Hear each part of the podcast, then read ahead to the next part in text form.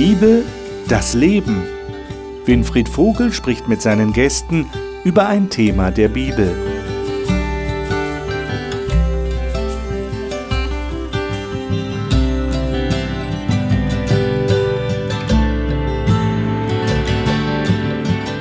Willkommen in unserer Gesprächsrunde zur Bibel hier im Studio des Hope Channel. Hier tauschen wir uns über Bibeltexte aus und versuchen herauszufinden, was sie mit unserem Leben zu tun haben. An dieser Stelle möchte ich mich herzlich bei Ihnen bedanken für die vielen Rückmeldungen, die wir von Ihnen als unseren Zuschauern bekommen. Wir sind da wirklich privilegiert, dass wir erfahren, dass die Sendung bei Ihnen ankommt. Bibelkreise schauen uns zu. Wir grüßen Sie herzlich aus dem Studio und danken Ihnen für Ihren Zuspruch. Ich versuche, jede Meldung, die wir bekommen, zu lesen und auch nach Möglichkeit darauf zu antworten. Ich ermutige Sie, schreiben Sie uns, wir freuen uns über jede Zuschrift. Wir haben in der vergangenen Woche das Studium der beiden Petrusbriefe abgeschlossen. Und es ist ja interessant, dass der Petrus am Ende seines zweiten Briefes tatsächlich dazu auffordert, empfiehlt, die Briefe seines Kollegen Paulus zu lesen. Er schreibt dann auch, ähm, der liebe Bruder Paulus, so nennt er ihn, hat einiges geschrieben, was nicht so einfach zu verstehen ist. Das ist aber nicht unbedingt Kritik des Petrus am Paulus, sondern er hält sich darüber auf, dass Leute das verdrehen, was der Paulus geschrieben hat. Wir werden uns bemühen, das nicht zu tun, aber wir folgen der Empfehlung des Petrus und lesen jetzt in den nächsten Wochen, fangen heute schon damit an, beziehungsweise das nächste Mal, heute reden wir über Paulus, über den Galaterbrief, einen der frühen Briefe des Paulus. Manche Fachleute sagen, es ist der früheste Brief, den er geschrieben hat. Er hat ihn an die Galater geschrieben. Wer waren die Galater? Das waren Leute, die lebten in Kleinasien, so im Zentrum von Kleinasien, in der heutigen Türkei, so in der Umgebung von Ankara. Und es waren entweder Leute, die keltische Abstammung, Abstammung waren und die eben so genannt wurden, oder es waren einfach die Bewohner dieser ganzen Provinz. Dieser Brief des Paulus enthält teilweise die schärfsten Formulierungen, die wir von Paulus zu lesen bekommen. Er sagt unter anderem, ihr unverständigen Galater. Was ist da passiert?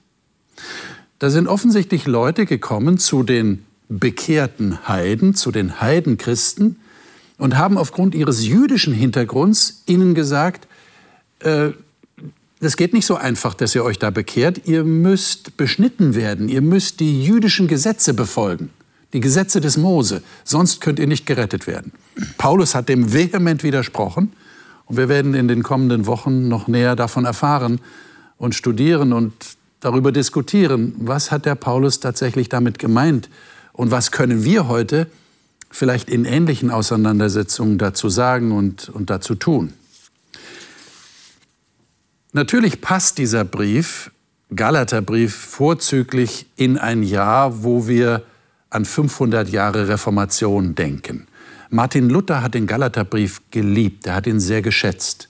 Und wir haben auch aus diesem Grunde diese Studienreihe jetzt in den kommenden Wochen das Evangelium im Galaterbrief genannt.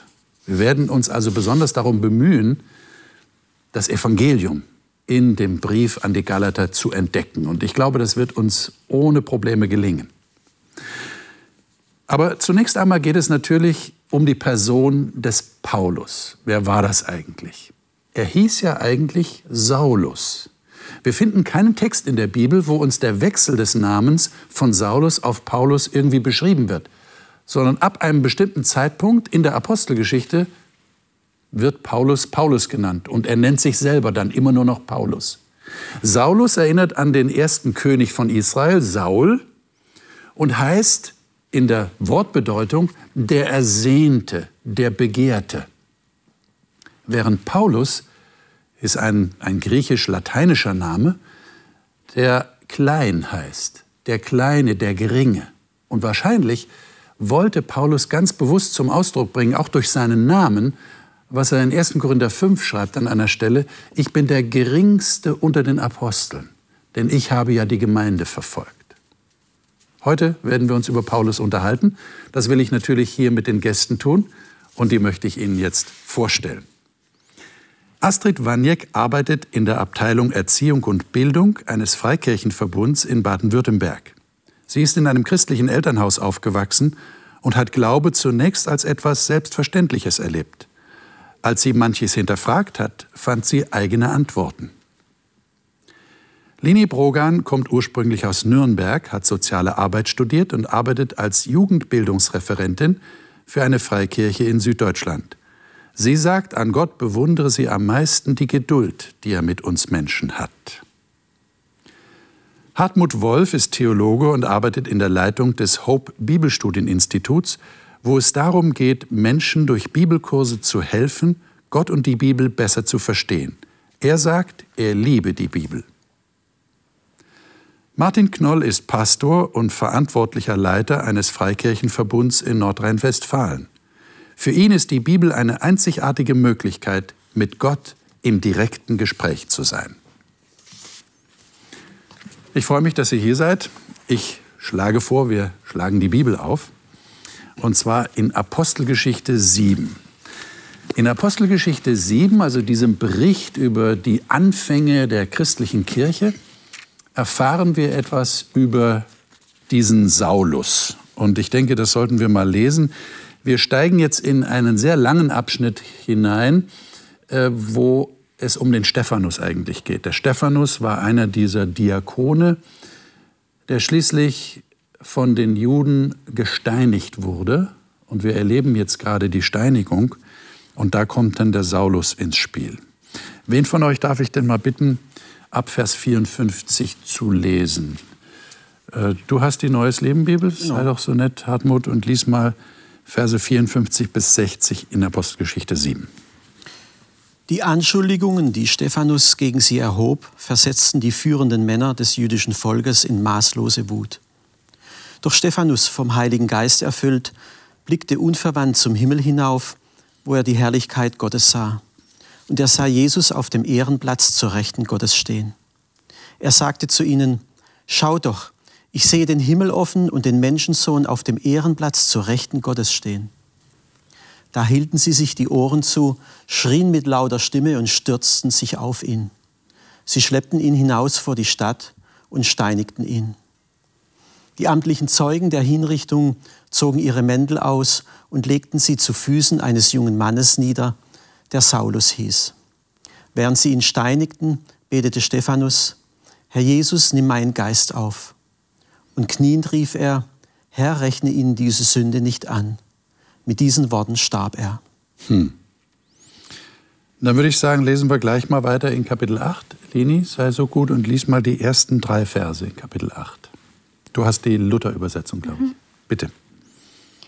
Es erhob sich aber an jenem Tage eine große Verfolgung über die Gemeinde zu Jerusalem, und zerstreuten sich alle in die Länder Judäa und Samarien, außer den Aposteln.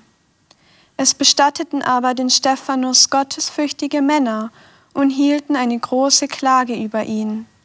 Saulus aber wütete wieder die Gemeinde, ging hin und her in die Häuser und zog hervor Männer und Frauen, und überantwortete sie ins Gefängnis. Jetzt ist ein Satz hinten runtergefallen, weil der ist so gerade an der Kippe zwischen Kapitel 7 und 8. Da ist man nicht so ganz sicher. Gehört er jetzt zu Kapitel 7 oder Kapitel 8? Früher gab es ja keine, als die Bibel geschrieben wurde, gab es keine Kapiteleinteilung, ist ja später hinzugekommen. Das ist dieser Satz, Saulus aber willigte in seine Tötung mit ein, so steht es in der Elberfelder. Mhm. Äh, irgendwie, ich glaube, in der Luther steht, er fand Gefallen an seinem Tod, richtig? Saulus aber hatte Wohlgefallen an ja, seinem Tod. Genau. Wir haben ja schon in Vers 3 etwas erfahren. Bei mir heißt es hier, er verwüstete die Gemeinde, er schleppte Männer als auch Frauen fort, überlieferte sie ins Gefängnis. Und dann lesen wir noch Apostelgeschichte 9, 1 und 2 und dann versuchen wir mal über diesen Mann nachzudenken. Apostelgeschichte 9, 1 bis 2. Astrid, darf ich dich bitten, das mhm. mal zu lesen? Du hast auch die Neues Leben? Ja. Bitte. Währenddessen wütete Saulus gegen die Anhänger des Herrn und setzte alles daran, sie zu vernichten. Er wandte sich an den hohen Priester und bat ihn um Empfehlungsschreiben für die Synagogen in Damaskus. Damit wollte er alle, die dieser neuen Richtung angehörten, aufspüren, um sie zu verhaften und sie zu verhaften und gleichgültig ob Mann oder Frau in Ketten nach Jerusalem zurückzubringen. Hm. So, jetzt haben wir einiges über den Saulus gelesen. Jetzt ist meine Frage, was für einen Eindruck macht er auf euch in diesen Versen? Was war das für ein Mensch? Also auf jeden Fall keiner, der ähm, nur zuschaut, der irgendwie mhm. so das Leben an sich vorbeiziehen lässt, sondern der mittendrin im Geschehen ist. Sehr aktiv. Der, ja, ja, und vor allem auch jemand, der so ein Führer ist. Mhm. Also der nicht jetzt lethargisch und sich führen lässt, sondern der vorangeht. Also so wirkt es jetzt. Er ergreift die Initiative. Mhm. Aber was er da macht, ist ja nicht besonders nett, oder? Wie, wie schätzt ihr das ein? Naja, er hat einen Hass auf die neue Christenbewegung. Also er einen regelrechten Hass. Ne? Ja, also das ist ein richtiger religiöser Fanatiker, junger Mann, dynamisch, aktiv, aber mit einem richtigen Hass und beteiligt sich auch am Tod von Stephanus an der Stelle. Ja, ja. Und das heißt ja sogar, wenn, da, wenn wir das äh, Luther, Luther-Übersetzung, er hat Wohlgefallen an seinem Tod oder Elberfelder, er willigt in seine Tötung mit ein. Das heißt, man könnte jetzt mit Fug und Recht sagen, der Mann ist über Leichen gegangen. Mhm. Oder ist das zu hart? Also es gab ja Tote. Daher. Es gab Tote, ne? Er wirkt auf jeden Fall sehr eifrig und entschlossen in dem, was er tut. Ja. Und er kennt keine Gnade. Also in meinem Kopf zeichnet sich so ein Bild von einem sehr wütenden Menschen. Ja, wir würden sagen, es ist religiöser Fanatismus, oder? Könnte man so weit gehen? Martin, was meinst du? Äh, je nach Perspektive. Äh, wenn wir ihn gefragt hätten, da hätte einer wahrscheinlich beschrieben, dass er aus tiefster Überzeugung äh, für Gott wirklich das einzig Wahre zu tun handelt. Äh, und je nachdem, wer das betrachtet, äh, wir heute oder die Leute damals, auf welcher Seite sie standen, haben wir da unsere äh, Empfindung, wie wir ihn einordnen. Also das Erste, was mir so als Assoziation kommt, ist ein absoluter Überzeugungstäter. Ja. Also bevor ich anfange, jetzt das moralisch, ja, ja, ethisch zu werten. Ja, ja. Aber wenn ich mir so überlege, so versuche ein Psychogramm von diesem Mann zu erstellen, das ist nicht so einfach. Aber ein paar Informationen haben wir zumindest. Wenn ich mir jetzt versuche, die Situation vorzustellen, da wird jemand gesteinigt. Das war ja keine schöne Szene. Ja, ich meine, wenn wir so an, an Hinrichtungen im Mittelalter denken, äh, meine, hier sind wir lange vor dem Mittelalter, ja, äh, im ersten Jahrhundert Hinrichtung, Steinigung, eine furchtbare Tötungsart. Und der Stephanus wirkt ja nicht wie ein Verbrecher, ja, äh, sondern er scheint ein gottesfürchtiger Mann zu sein. Er sieht den Himmel offen. Ja. Äh, er redet ähnlich wie Jesus, ja, rechne ihnen die Sünde nicht zu und solche Dinge. Und dann steht jemand dabei und sagt, ich finde das gut, dass der stirbt. Was sagt uns das über diesen Menschen? Also nachdem das bei der Steinigung auch heißt, sein Angesicht leuchtete wie das eines Engels, ja. da merke ich, dass da schon, und das kann man ja auch nachlesen, das war ein richtiges Komplott. Sie haben ja auch falsche Zeugen und so weiter aufgerufen. Mhm. Das heißt, es ist ein systematisches Anstreben, diesen Mann mundtot zu machen. Sie konnten eben seinen Argumenten nicht widerstehen. Mhm. Und dann haben sie es eben auf diese Art und Weise versucht, diesen Mann zu beseitigen. Und da war auch selbst mit diesen Erscheinungen und mit all diesen Nebensachen nichts mehr. Die Richtung war vorgegeben gewesen und da war auch keine Korrektur dann dass man da gesagt hätte, ey, was ist denn mit dem los? Und der sieht den Himmel offen und schaut mal sein Gesicht an. Was, was ist denn da eigentlich los? Nichts. Es ging in die Steinigung und das war's dann. Aber das ist ja eigentlich furchtbar, wenn man sich so überlegt. Da ist keine Emotion mehr möglich. Das ist ja wie so eine, wie so eine Mauer, durch die man nicht mehr Außer durchkommt. Hass. Hass. Die Emotion, die hat alles andere überlagert, denke ich, an der Stelle. Astrid. Aber ich glaube auch, dass Paulus, ähm, oder Saulus in dem Fall, also dass er das aus seiner Perspektive, aus einer guten Motivation gemacht hat. Mhm. Weil er hat für die Ehre Gottes gekämpft. In seinem Verständnis war das, was Stephanus und alle Nachfolger von Jesus getan haben, ein Verrat an dem, was sie halt an ihrem Judentum. Und das macht es natürlich dann schwierig, weil in seinem Kopf war ja da nichts Falsches. Ist jetzt natürlich auch die Frage, was der Martin so ein bisschen angesprochen hat, die moralische Seite dabei, ja. die kommt dann nicht so sehr zum Tragen. Naja, und ich frage mich jetzt, äh, ist das, ist das eine mögliche Entschuldigung? Ich meine, ihr kennt das ja, dass Leute sagen, ich habe es ja nur gut gemeint. Mhm. Ja, und äh, wir sind inzwischen so weit, dass wir sagen, äh, gut gemeint ist, ist manchmal sehr schlecht. Ist überhaupt nicht gut. Mhm. Ja, ähm, Aber ihr meint, da hat ihn keiner mehr überzeugen können? Also im Zweiten Weltkrieg haben viele sich rausgeredet. Ich habe nach Anweisungen der Vorgesetzten gehandelt. Mhm. Von, von Saulus heißt es hier, das war seine Initiative. Er ist sogar noch darüber hinausgegangen. Es ging nicht mehr nur um die Steinigung des Stephanus. Er wollte diese Richtung, diese Menschen äh, systematisch. Also war übereifrig. Würde ich schon so formulieren. Mhm. Mhm. Aber dann muss man sich ja schon die Frage stellen, finde ich, wenn jemand davon überzeugt ist, das Richtige zu tun, also das, was du jetzt auch schon hast anklingen lassen, ist es dann irgendwie eine Entschuldigung oder woran prüfe ich, ob das, was ich tue, richtig ist? Weil Saulus ist ja davon ausgegangen, dass das, was er tut, richtig ist. Also was nehme ich als Grundlage für mein Handeln, um mein Handeln zu rechtfertigen? Hm. Also ich äh, finde es klasse, dass ich das nicht beurteilen muss. Mhm. äh, ich muss nicht bewerten, was in diesem Augenblick, mhm. den wir da gelesen haben, gerade in seinem Herzen geschehen ist oder in seinem, in seinem Denken. Äh, sondern äh, ich entdecke eigentlich in diesem Moment, äh, also 130 Prozent überzeugt, nur so geht der Weg weiter. Äh, die Zeit, in der wir heute sind, ganz genauso auf der politischen Ebene, in der gesellschaftlichen Ebene. Der Zweck heiligt die Mittel. Äh, da ist Anstand und Moral oder Ethik, äh, was immer man will, relativ und jeder schätzt es anders ein. Und dann muss ich wahrscheinlich zu mir selber kommen. wen würde ich denn ganz gerne auf den Mond schießen, ohne Rückfahrschein? Und äh, wenn die Kameras aus sind, kann ich euch vielleicht ein paar Namen sagen. Da gibt es bestimmt welche, äh, wo ich zutiefst überzeugt bin, äh, wie er lebt oder was er tut oder wie er sich dort verhält oder sie. Äh, es geht gar nicht. Aber dann in der weiteren Folge, so wie Saulus, zu dem Schluss zu kommen, der ist gar nicht mehr wert, dass er ein normales Leben führen darf. Der muss aus dem Verkehr gezogen werden. Und vielleicht ist es sogar besser, dass er tot ist ja? Ich meine, wir haben heute aus unserer heutigen Sicht im 21. Jahrhundert wahrscheinlich eine, ja, ich würde sagen, eine höhere Sicht des Lebens oder einen höheren Wert messen wir dem menschlichen Leben bei, als es im Mittelalter oder zu dieser Zeit hier in Zeit der Römer war. Ja, da ist mal schnell jemand ein Kopf kürzer gemacht worden oder hingerichtet worden. Aber wir müssen schon festhalten, das ist schlimm, was hier passiert. Ja, das ist äh, moralisch auf jeden Fall abzulehnen. Mhm. Ja.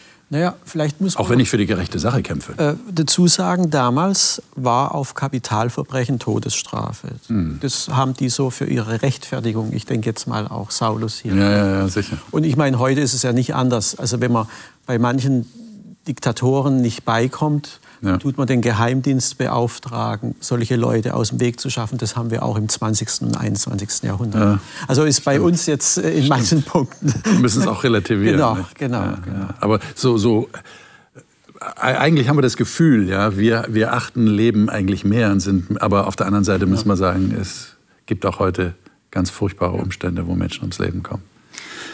Aber Astrid. um noch ganz kurz vielleicht, also es zeigt mir einfach, ähm, dass ich mich in etwas so reinsteigern oder verrennen kann, ja. dass ich gar nicht mehr rational handle. Weil allein dieser Vers, ähm, wo Stephanus dann sagt, Herr, rechne ihnen diese Sünde nicht an, das zeigt mir einfach, was für ein was für eine Demut so jemand gehabt haben muss. Wenn ich gerade gesteinigt werde, dann weiß ich nicht, ob ich als allererstes an meine Peiniger denke. Und an ihre Schuld. Ja. Genau. Und auf der anderen Seite, wenn ich jetzt als Saulus daneben stehe und das beobachte, und das macht gar nichts mit mir, dann, ja. dann sind so viele Schritte vorher wahrscheinlich schon in die falsche Richtung gegangen. Ja. ja. Es gab nur einen, der ihn daran hindern konnte. Und davon lesen wir jetzt. Äh, Martin, sei doch so gut und liest mal in der Apostelgeschichte 9 die Verse 3 bis 9. Also wir setzen jetzt einfach da vor, fort, wo wir gerade aufgehört haben zu lesen. Ja, ich habe die Elberfelder. Mhm. Äh, als er aber hinzog, geschah es, dass er sich Damaskus näherte. Und plötzlich umstrahlte ihn ein Licht aus dem Himmel. Und er fiel auf die Erde und hörte eine Stimme, die zu ihm sprach, Saul, Saul, was verfolgst du mich? Er aber sprach, Wer bist du, Herr? Er aber sagte, ich bin Jesus, den du verfolgst. Doch steh auf und geh in die Stadt, und es wird dir gesagt werden, was du tun sollst. Die Männer aber, die mit ihm des Weges zogen, standen sprachlos, da sie wohl die Stimme hörten, aber niemand sahen. Saulus aber richtete sich von der Erde auf. Als sich aber seine Augen öffneten, sah er nichts. So leiteten sie ihn bei der Hand und führten ihn nach Damaskus. Und er konnte drei Tage nicht sehen und aß nicht und trank nicht. Hm. Was für eine Geschichte. Als ich das gelesen habe, habe ich mich gefragt, warum hat der Saulus dieser Stimme vom Himmel Glauben geschenkt, wo er doch vorher dem Stephanus überhaupt nicht geglaubt hat? Was hat ihn da bewogen? War es der Blitz vom Himmel? War, war das so übernatürlich, dass er gar nicht mehr anders konnte? Aber es musste ja doch eine Entscheidung fallen. Äh, Jesus zwingt ja nicht jemanden, oder? Also ich glaube inzwischen nicht mehr, dass Wunder Menschen bewegen, umzukehren. Okay. Also wenn ich so die Geschichte lese, wie Jesus den Lazarus von den Toten auferweckt. Aha. Und dann heißt es, die einen waren begeistert drüber und die anderen gingen hin und erzählten es den, den Pharisäern Schriftgelehrten und sie berieten, ja. wie sie sowohl den Lazarus wie auch Jesus töteten dann merke ich, ey, also wenn ich mitkriege, wie gerade einer von den Toten auferstanden ist und nicht darauf reagiere, ich, glaube es inzwischen nicht mehr, dass ein Wunder allein reicht. Die Frage ist, ob vielleicht diese Geschichte mit Stephanus auch wenn Doch was bewirkt hat. Äh, vielleicht gearbeitet hat, sage ja. ich. Bewirkt ja. hat es ja nach außen ja. hin nichts. Aber trotzdem irgendwas im Herzen gearbeitet hat, dass er zum Nachdenken vielleicht mal nachts auch aufgewacht ist oder so. Ne? Also ich würde es anders interpretieren.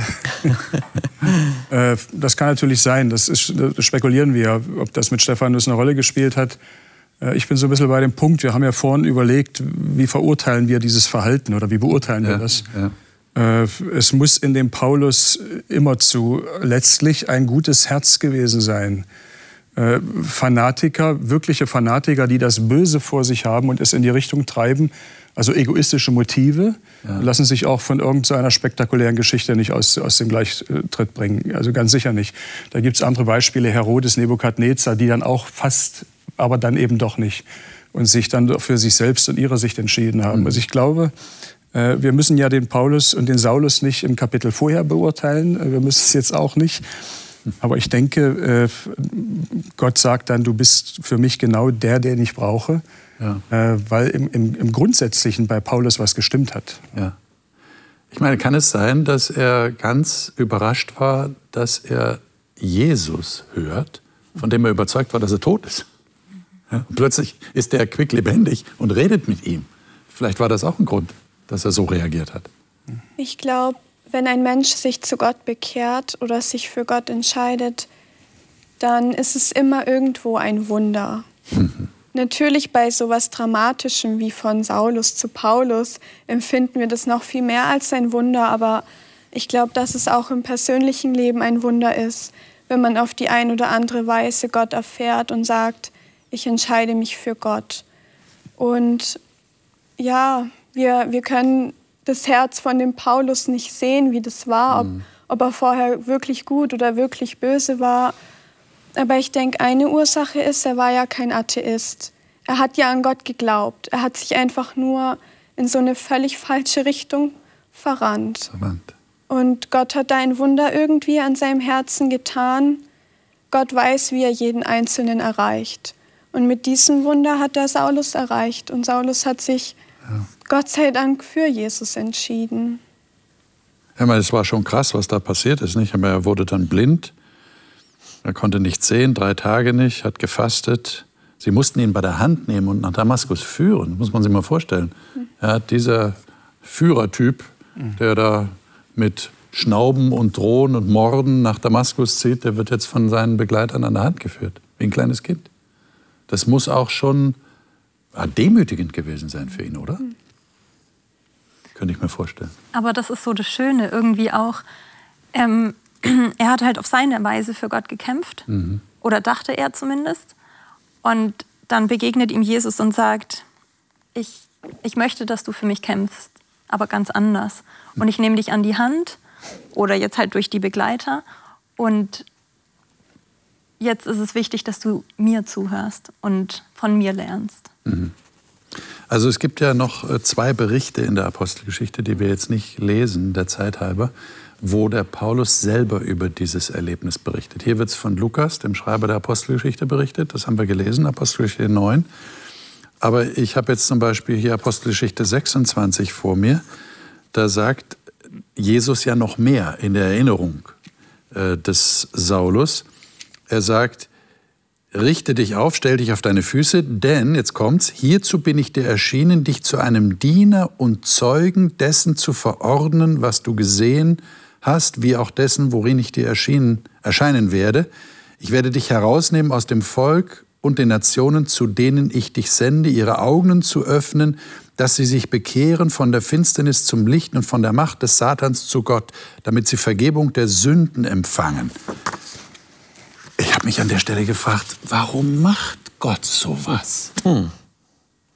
Ich meine, Hand aufs Herz, wärt ihr jemals auf die Idee gekommen, ausgerechnet einen Saulus, der Leute ins Gefängnis steckt, zu berufen, um euer Diener zu werden? Aber das ist ja gerade das Beste, weil ähm, Saulus hat gegen die Gemeinde gekämpft oder gegen die Christen, die dann so genannt wurden. Und jetzt plötzlich kämpft er dafür. Also er, er kennt das ganze System am allerbesten, die, die Feinde der Christen. Also du würdest sagen, genialer Schachzug. Ja, also finde ich schon. Okay.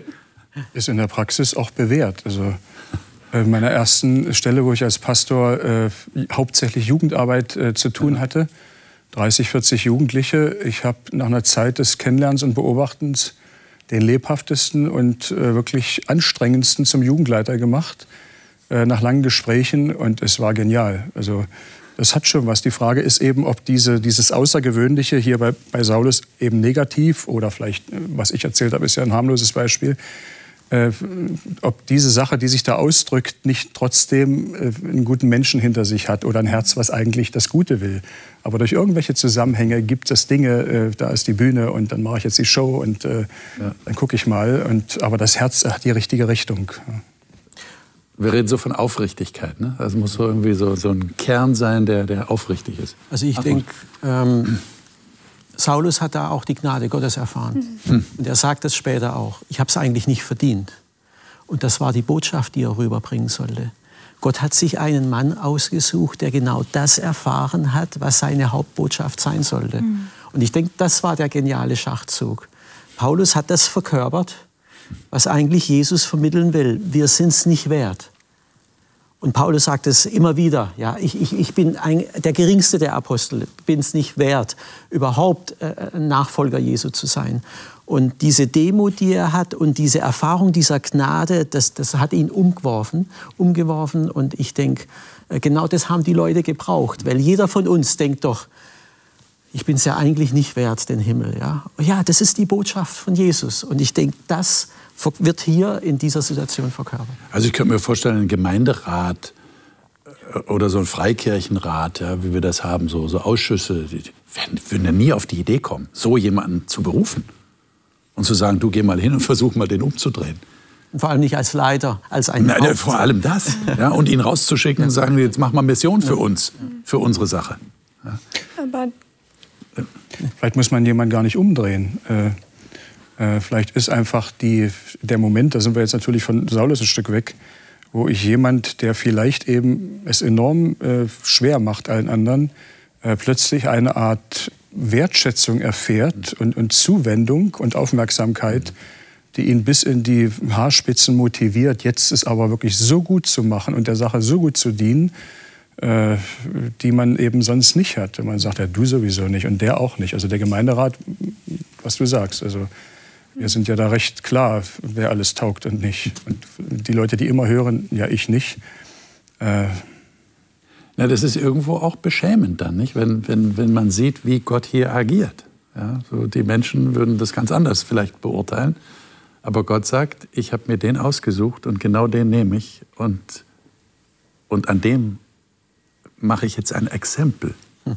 Ich, ich drehe ihn um, ich bekehre ihn. Ja? Durch ein Wunder. Jetzt äh, wollen wir mal die andere äh, Seite mal äh, einnehmen. Äh, das geht ja noch weiter in Kapitel 9.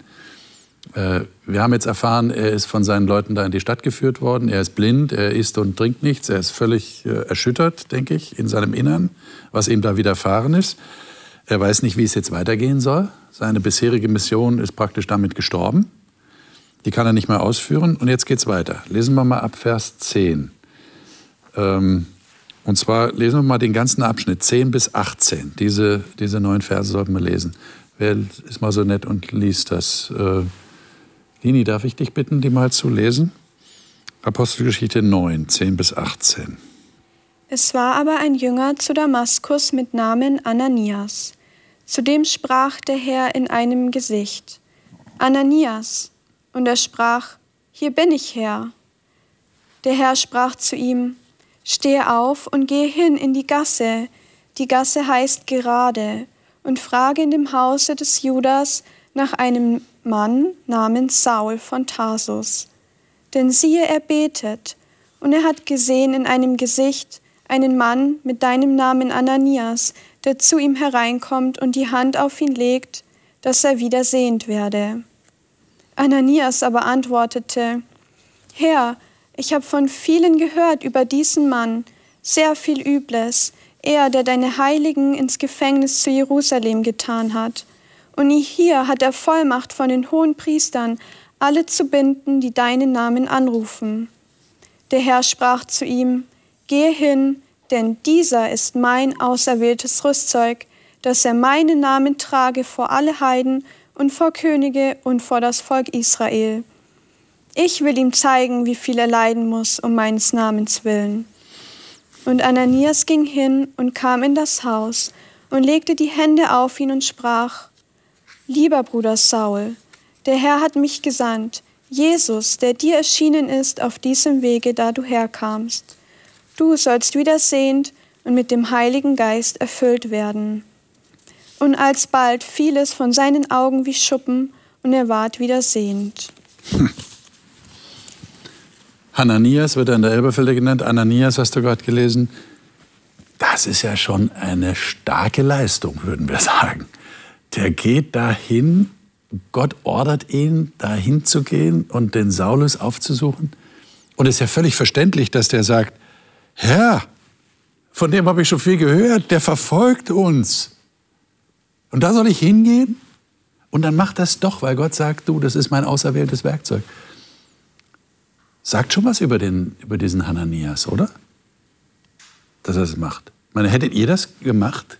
Mal ganz ehrlich? Ja, kommt darauf an, wer das, wer das sagt. Okay. Ich meine, er hat eine Vision gekriegt äh, und ja, und Jesus hat ihn da berufen. Und ich okay. denke, wenn wir so etwas hätten, würden wir bestimmt andere Dinge tun, wie wenn jetzt nur mein Nachbar zu mir kommt und sagt, ey, geh mal hier. Okay. Also ja. es, es, ist schon noch ein ist schon was Besonderes. Ja, genau. Also das hat er schon gemerkt. genau. Aber die Bedenken, er, er, redet offen drüber und auch seine Angst ja, kommt zum Ausdruck auf jeden Fall. Ne? Aber mich hat ja sehr erstaunt, dass er sagt, Bruder Saul.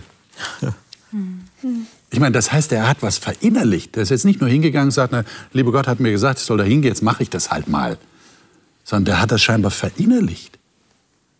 Ich frage mich, wie der das geschafft hat. Bruder Saul zu sagen. Wenn, wenn die Bibel beschreibt uns den Hananias ja als jemand, der voll Heiligen Geistes, voll mhm. Glaubens, also ganz, ganz positiv, fromm, im guten Sinne.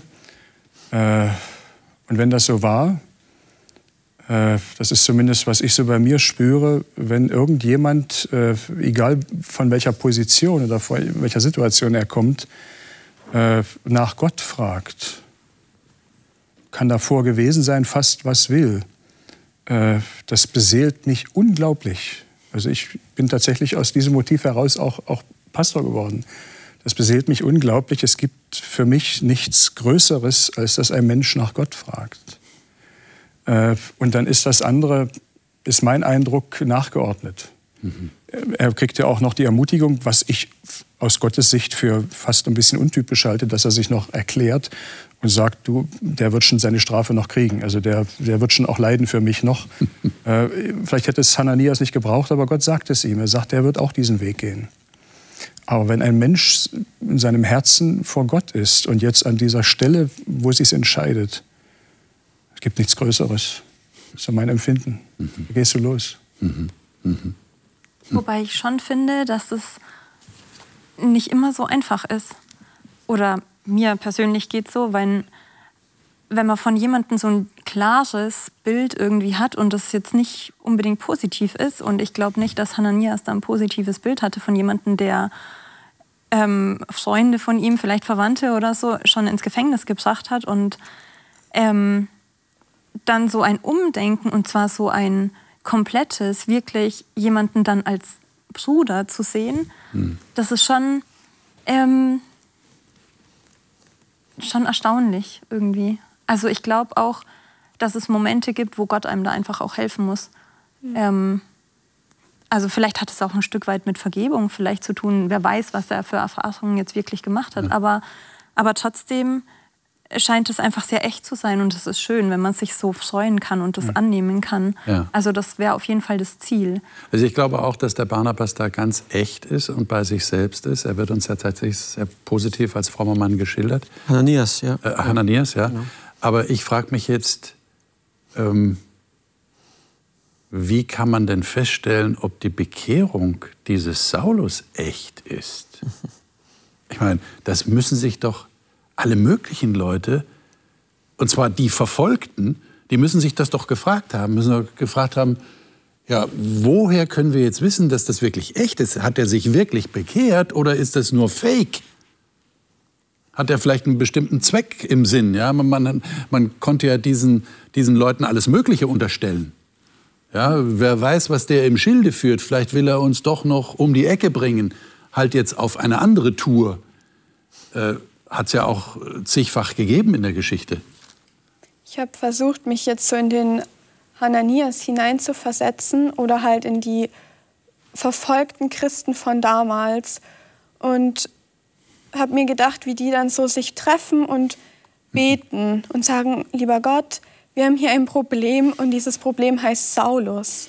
Bitte beseitige dieses Problem.